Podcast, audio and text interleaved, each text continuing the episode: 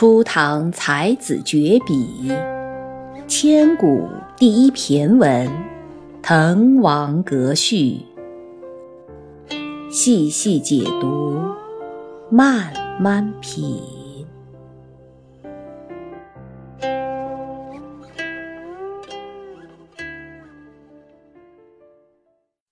那这篇骈文《滕王阁序》是初唐时期的王勃所做的。王勃是同时期的初唐四杰当中的一个人物。初唐四杰其实对骈文的发展都做出了一个很大的贡献。《滕王阁序》这篇呢，它是其中名声上也好，影响力上也好，都是最重要的一篇。所谓千古第一骈文，它是有这个美誉的，是所有骈文名篇的一个代表，是中国古代文学史上的里程碑式的那么一个作品。为什么《滕王阁序》会被给予那么高度的一个评价？为什么有如此重大的一个价值？首先，它是一篇很令人神往、很鹤立鸡群、很具有传奇色彩的那么一篇文章。听过第一遍《滕王阁序》讲解的朋友可能都知道，王勃他在写这篇文章的时候年纪很轻，所谓少年时期一鸣惊人，这种传奇的色彩。就让王勃和《滕王阁序》显得更加的鹤立鸡群了，更加被广为流传。而且王勃身上又发生了那么多的故事，这些故事我们待会儿会讲到。所以王勃就相当于是唐朝的一名网红，用我们现在的话来说，而这篇《滕王阁序》就相当于是少年网红的最经典的作品。作为一名少年，他能够写出这样的精品，所以世人都会投之以很赞叹的目光，惊叹这是一幅传奇之作。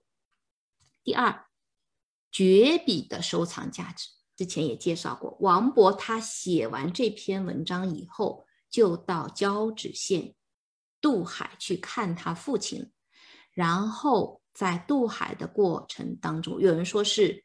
在去的路上，有人说是是他看了父亲回来的路上。不管怎样，就是在渡海的路途当中掉海里淹死了。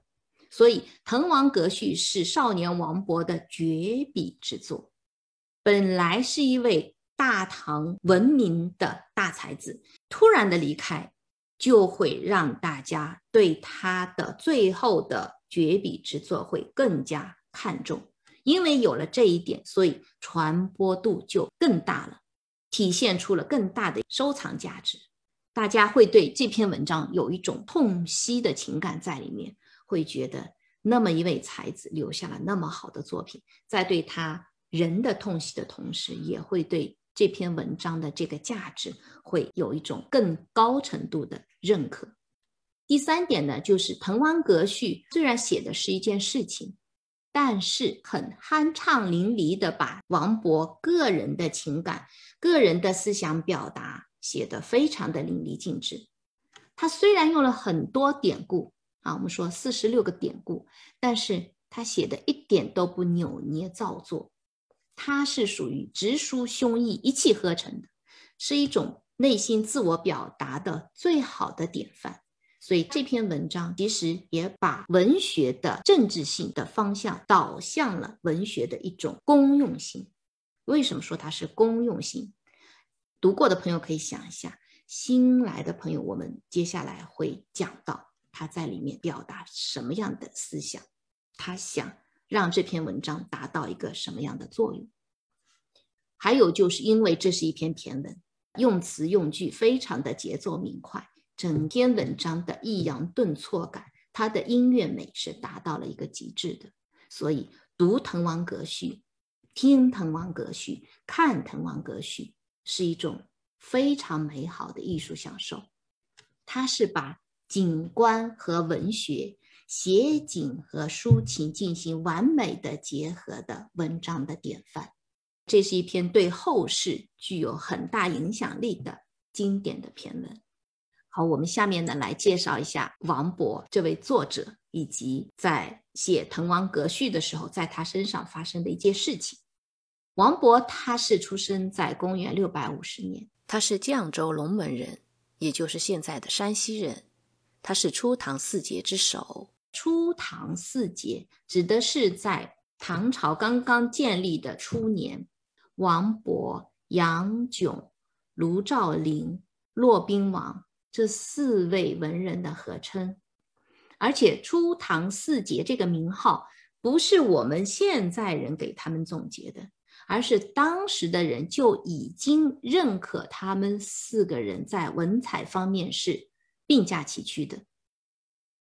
初唐四杰一出来就是一个组合，虽然是组合，但是总有一个起主要作用的人，总有一个拍照的时候永远站在 C 位的人，总要有一个排行老大的这么一个问题。当时的人。给这初唐四杰排行是，海内称为王杨卢骆，也就是说，王勃排行是第一的，他是大哥，他排在初唐四杰之首，然后再按照后面这么排。我们现在可能更熟悉的骆宾王，反而当时是被排在最后的。初唐四杰他们的诗歌扭转了。唐朝以来萎靡浮华的这些宫廷诗歌的这个风气，从只写亭台楼阁、风花雪月的这些很狭小的领域，扩展到了去写大江大河、去写边塞江漠这些辽阔的空间。所以说，他们在初唐的这个文学创作上面是起到一个新旧过渡的很重要的作用。在一千三百年以后，我们回望王勃，他是一个很慷慨激昂、很气度非凡的少年。作为少年，应该是永远乐观、永远自信的。但是在他的旷世奇才之下，其实也是历经了人生的坎坷。他是一位很短命的天才，只有短短二十七年的生命历程，就像一颗耀眼的流星划过了初唐的天空。为什么说他历尽了人世坎坷？王勃从小就非常的聪明，六岁善文辞，六岁的时候就能够作诗写文，很厉害。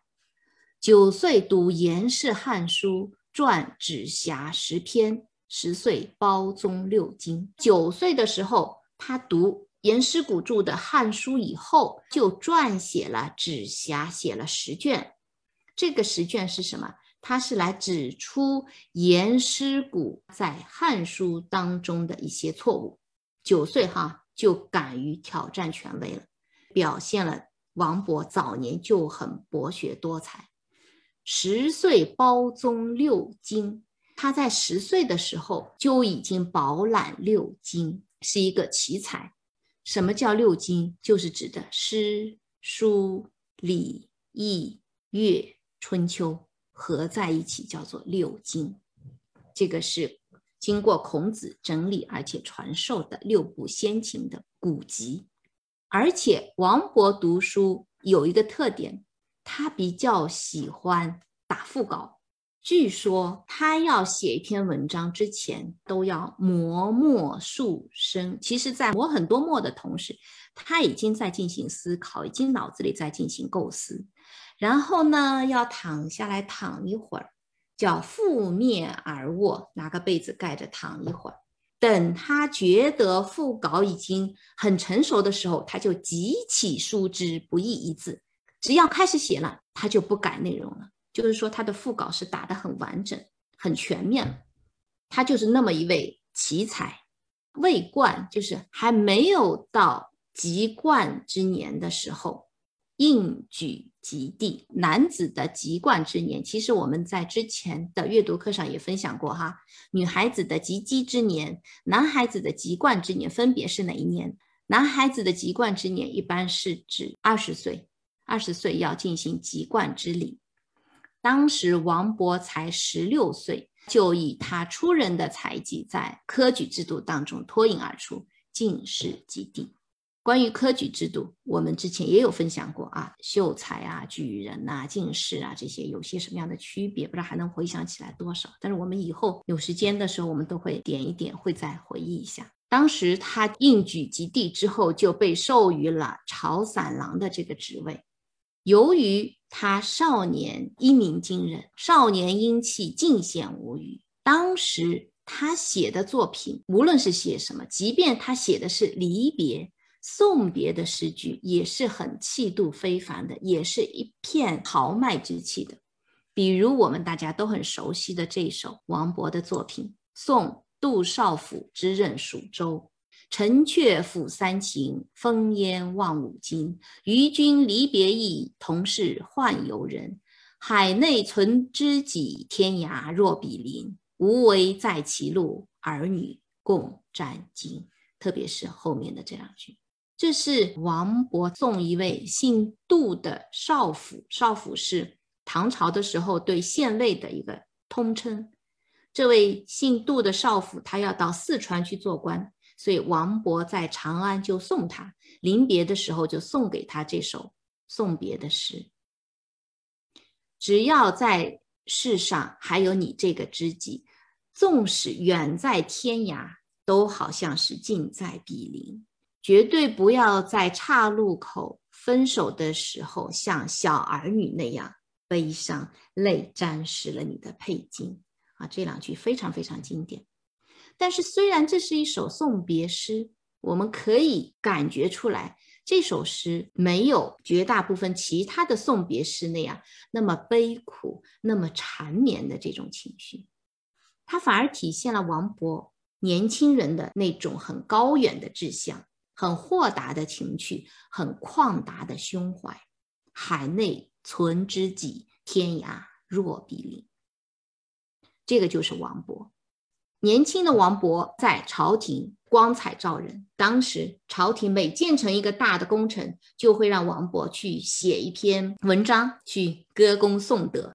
唐高宗和武则天的第二个儿子叫沛王李贤，他很欣赏王勃，就把王勃招到了自己的门下，为他来服务。